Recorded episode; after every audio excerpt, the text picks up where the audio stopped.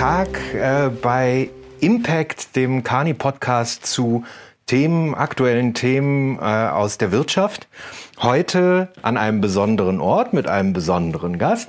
Wir sind nämlich in der äh, Imperial Suite des Adlon äh, zum Wirtschaftsgipfel und ich habe mir jemanden dazugeholt, der ein besonders spannendes Thema im Moment beackert. Das ist Guido Hertel, der ist Partner bei Kani und dort in der Industrial Practice. Ähm, und Guido hat eine Studie mitgeschrieben, die sich damit befasst, die Halbleiterproduktion in Europa zu stärken und neu aufzubauen oder stärker aufzubauen. Und darüber wollen wir heute sprechen. Wir haben ja schon über, äh, wir haben in einem der letzten Podcasts schon über ähm, Knappheit von Rohstoffen gesprochen. Ähm, erstmal Hallo, Guido. Hallo, Can, freue mich hier zu sein. Schön, dass du da bist.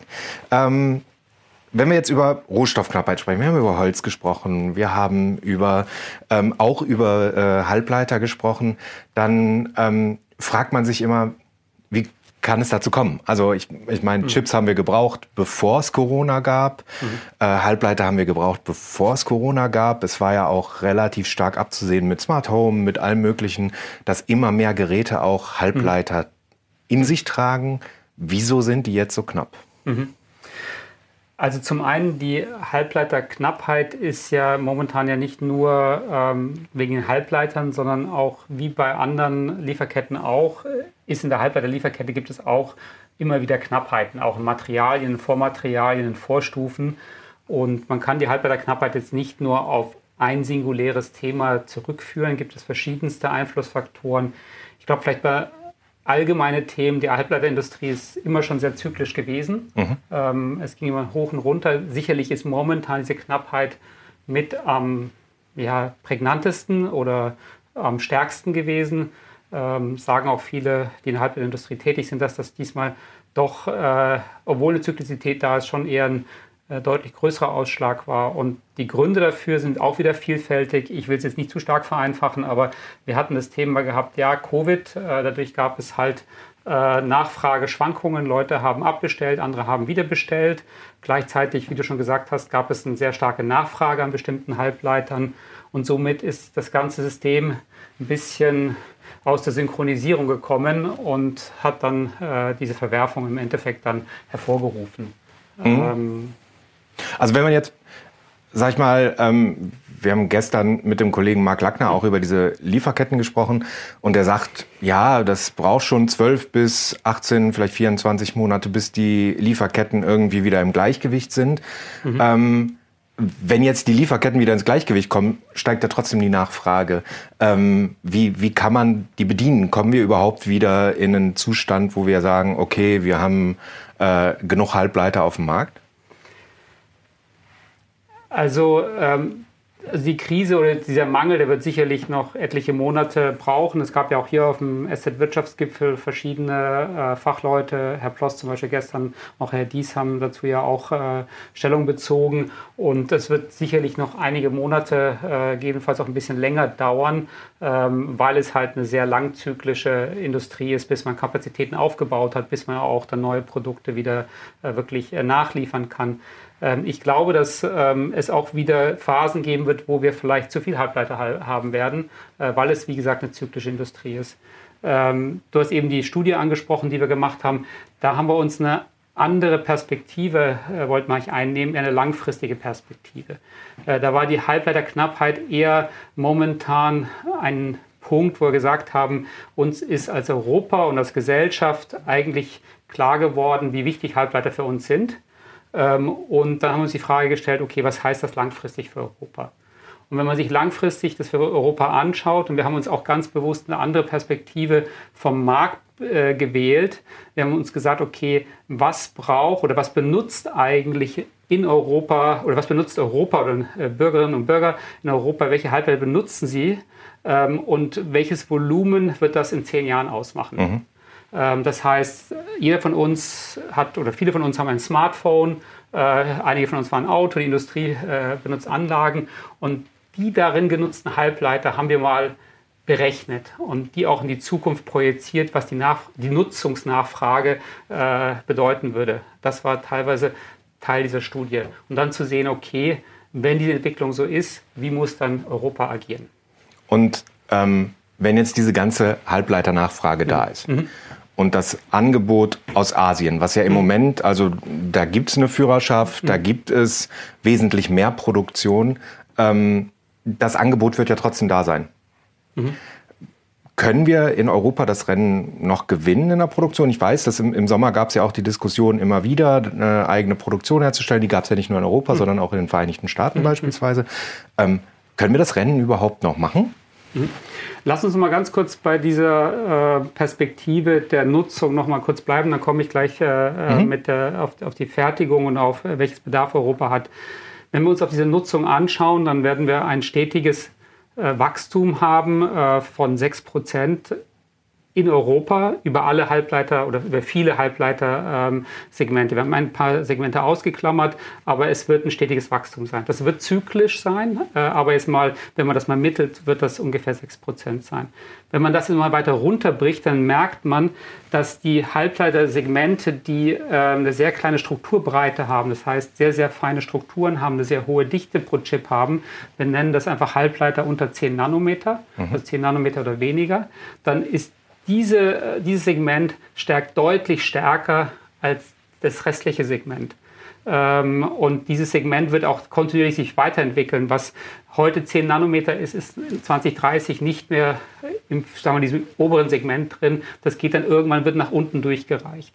Äh, und das haben wir in der Studie äh, herausgefunden oder festgestellt, dass diese Nutzung dieser Halbleiter deutlich überdurchschnittlich steigt von 15 Prozent das heißt nicht, dass in diesen anderen Halbleiterklassen es nicht Bereiche gibt, die auch stark wachsen. Äh, da gibt es auch äh, Bereiche, die sehr ähm, auch für Europa wichtig sind, ähm, ähm, aber das sind dann eher äh, verschiedene, würde man neudeutsch sagen, so Pockets, ähm, äh, die dann sehr stark wachsen werden. Aber ein großer Teil äh, dieser sogenannten Leading Edge äh, wächst einfach überdurchschnittlich. Jetzt zurück zur Frage mit der Fertigung. Wenn man sich anschaut, wo werden diese Leading Edge Halbleiter hergestellt. Mhm. Ähm, sie werden äh, äh, dann fällt halt auf, dass dann ein Großteil dieser Produktion in Asien stattfindet, primär Taiwan und auch äh, Südkorea.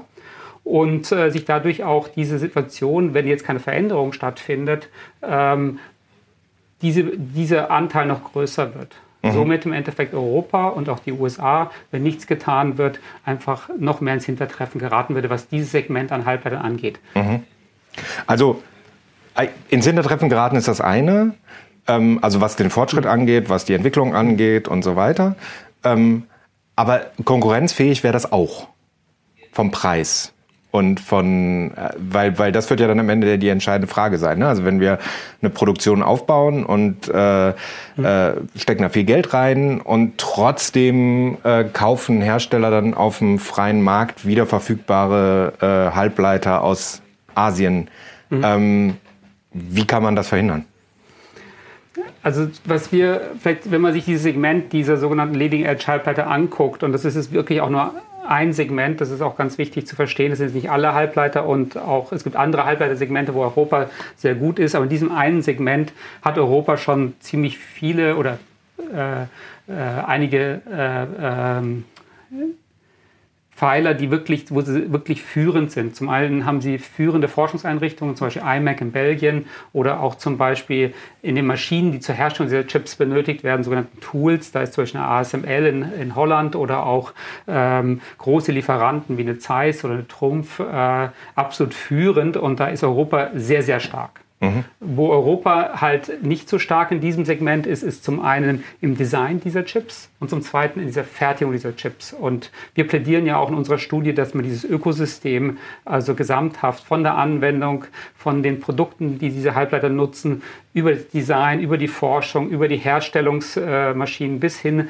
im Endeffekt auch zur Fertigung, dass man das stärken sollte, das sogenannte Ökosystem da stärken sollte. Mhm. Zurück auf deine Frage bezüglich der Fertigung ähm, weltweit in diesem Segment, weil die Investitionskosten in diese Anlagen sehr, sehr hoch sind. Wir mhm. reden dann äh, über, jetzt hängt es immer davon ab, wie man so eine Fabrik definiert oder im, im Halbleiterdeutsch äh, Fab oder Halbleiter Englisch, ähm, dann kann die bis zu 17 bis 19 Milliarden äh, betragen. Ähm, äh, für eine 5 Nanometer äh, Fab. Und das sind sehr hohe Investitionssummen, äh, wo zum einen ja viel Kapital bereitgestellt werden muss, aber auch wir eine starke Diskrepanz in den Regionen sehen, was so die öffentliche Unterstützung angeht. Mhm. Und da sehen wir eine wesentlich höhere Unterstützung in Asien. Ähm, und äh, das ist eine globale Industrie. Und wenn man da als Region, als Europa oder auch andere Regionen hier ähm, diese Fabs auch äh, gerne in der Region beheimatet haben möchte, äh, gilt es halt auch hier auf ein vergleichbares Niveau zu kommen. Ich will auch ganz offen sagen, ähm, jetzt Unterstützung ist nicht das einzigste mhm. Auswahlkriterium. Es ist in der Halbleiterindustrie auch viele andere Themen. Zum Beispiel zeigen wir in der Studie auch, ähm, man braucht genügend Fachkräfte, braucht Talent, ähm, ähm die ähm, in der Region äh, zur Verfügung stehen oder die man auch entwickeln kann. Dann Infrastruktur ist wichtig, Themen wie Energie, stabiles Energiesystem, Wasser ist sehr wichtig. Also es ist nicht, dass man das alles nur auf ähm, reine monetäre Größen ähm, äh, beziehen sollte. Allerdings, äh, wenn man jetzt mal alle Faktoren äh, einbezieht, ähm, gibt es hier schon äh, einen gewissen Vorteil in Asien, den dann zum Beispiel Europa oder USA ausgleichen müssten, um hier Investitionen ähm, erfolgreich äh, zu ermöglichen. Jetzt gab es ja solche Investitionen in Halbleiterproduktion in Deutschland schon mal. Mhm, mhm, ähm, war das deines Erachtens dann doch irgendwann ein Erfolg? Und ist das, ist das etwas, woraus man lernen kann im Positiven wie im Negativen bei dem ganzen Prozess? Habt ihr das auch mit, mit einbezogen? Hm. Ja, also man muss zwei Faktoren halt, glaube ich, auch wieder auch da wieder äh, sich vor Augen führen. Zum einen, ähm, hatte eben es erwähnt, äh, es wird immer teurer, immer aufwendiger, diese neueste Generation ähm, herzustellen. Also äh, auf der Fertigungsseite, aber auch der Designseite wird es auch immer aufwendiger. Damit äh, braucht immer mehr Kapital und äh, wie der auch weiß, wenn er irgendwas investiert, das Risiko des Scheiterns wird halt immer größer, mhm. nicht größer, aber äh, quasi der Verlust wird dann größer, wenn, wenn man wenn man es dann dort nicht erfolgreich durchsetzt. Also ähm, es wird immer mehr im Endeffekt an Investment benötigt. Das zweite Thema ist, hatte ich auch am Anfang gesagt, es ist eine zyklische Industrie. Und man muss halt immer wieder äh, das auch mit berücksichtigen, dass es Phasen gibt, wie es momentan eine große Nachfrage gibt. Aber man muss aber auch wieder durch Phasen durchkommen, wo die Nachfrage vielleicht nicht so stark ist. Mhm. Und damit gibt es halt ein Risikoprofil, wo einige Unternehmen sich dann irgendwann schwer tun oder andere Prioritäten haben und einige Länder einfach sagen, das ist für uns so wichtig, das werden wir einfach unterstützen und einfach auch dementsprechend dann auch fördern. Aber das heißt auch, dass quasi die Förderung ähm, die Produktion dahingehend resilienter quasi macht, indem es sagt, okay, wenn, wenn jetzt ein negativer Zyklus da ist, dann äh, müssen wir da gemeinsam durch oder muss man das irgendwie auf, auf lange Sicht resilienter machen, dass man diese Zyklen überwindet? Ja, die, die Frage, die man sich als Region stellen muss, ist, ähm, ähm, wie, wie, wie, weit will ich mich halt äh, von einzelnen anderen Regionen abhängig machen. Und da gibt es ja vielfältige Überlegungen. Es ist ja nicht nur, ähm, damit, dass, wenn eine ganz kleine Anzahl da ist, äh, steigen ja auch die Risiken. Wir mhm. sehen es ja teilweise äh, im, äh, im Sinne von äh, Umweltthemen oder quasi nicht erwarteten ähm, Ausfällen der Infrastruktur. Beispiel Austin in Texas. Äh, es gibt einen Brand äh, ein bisschen weiter zurück, äh, ein Vulkanausbruch, beziehungsweise auch äh, in dem Fall ähm, großes Erdbeben in Japan nochmal. Also es gibt immer wieder Punkte, wo halt jegliche Art von Klumpenbildung, sage ich mal, ähm, es gefährlich macht und die Resilienz dadurch einfach äh, ich will mal gar nicht in die ganzen politischen Themen hm. eingehen, mhm. weil das im Endeffekt ja auch ein gewisses Risiko darstellt. Aber ich möchte auch nicht darauf reduzieren, sondern ich möchte eigentlich sagen, ähm, hier äh, wäre es auch sinnvoll, einen größeren, breiteren Wettbewerb der Regionen auch zu haben. Äh, das gilt zu einer Absicherung, aber auch gleichzeitig ähm, ermöglicht es auch eine breitere quasi ähm, Fortschritt in diesem Segment.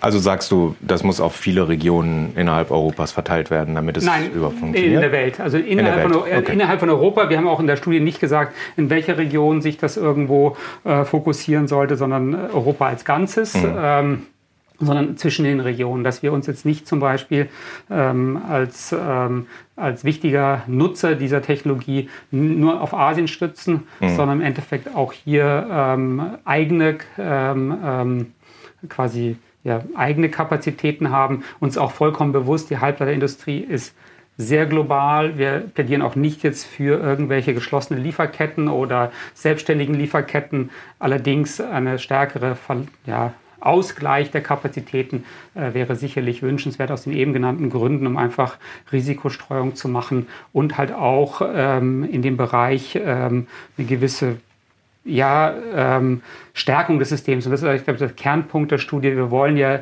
wir sagen ja nicht, dass wir nur die Fertigung äh, in Europa befürworten, sondern diese Stärkung dieses Ökosystems. Mhm. Also es heißt Fertigung plus Design, weil wenn man sich mal äh, vor Augen führt, wo ist Europa stark, dann meistens in Industrien, wo eigentlich äh, Design oder auch Entwicklung und Fertigung eng beisammen ist. Mhm. Sehen wir in der Autoindustrie, wir sehen es momentan bei Impfstoffen sehr ähm, anschaulich. Und das ist ja auch eine Sache. Wir, wir plädieren jetzt für eine Stärkung dieses Ökosystems. Wir sind da schon stark in vielen Bereichen, wie eben gesagt, aber das noch breiter zu stärken. Mhm. Jetzt, jetzt sind wir gerade in einer Phase, wo alle danach schreien. Ne? Ich, ich, erinnere mich letztes Jahr Weihnachten, wo dann Konsumenten nach einer Playstation geschrien haben, die war nicht zu kriegen. Äh, jetzt die Zuliefererindustrie, die Autoindustrie und alle möglichen Hersteller schreien danach, dass sie mehr Halbleiter kriegen. Mhm. Wie schnell geht dieser Prozess, den ihr da beschrieben habt oder den, mhm. den ihr analysiert habt? Sehr langfristig. Mhm. Also ähm, zum einen äh, bedarf es ja ähm, wie eben schon gesagt, sehr große Investitionen. Zweitens, mhm. so ein Aufbau so einer Fab dauert mehrere Jahre, äh, zwischen drei bis fünf Jahren.